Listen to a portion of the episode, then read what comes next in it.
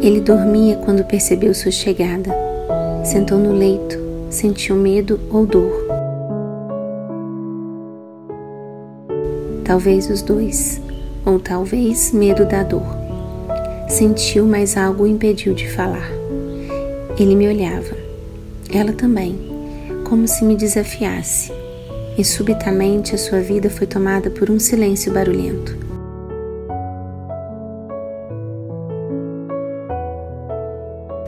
Seu corpo foi invadido por tubos enquanto ficava vazio de vida.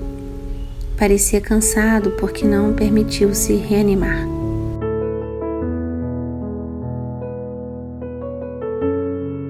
A morte não paralisa apenas o coração de quem vai, mas também deixa estáticos os corações dos que ficam.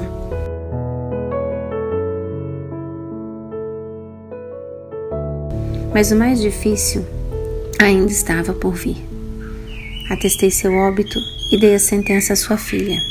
É, ela estava condenada a viver sem o seu pai a partir de hoje.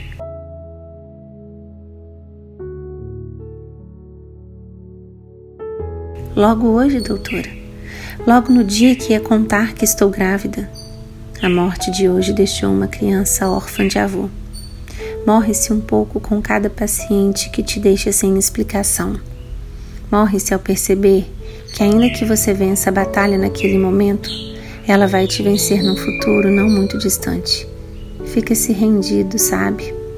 A morte tem algumas manias dilata as pupilas dos que partem e retrai as dos que ficam.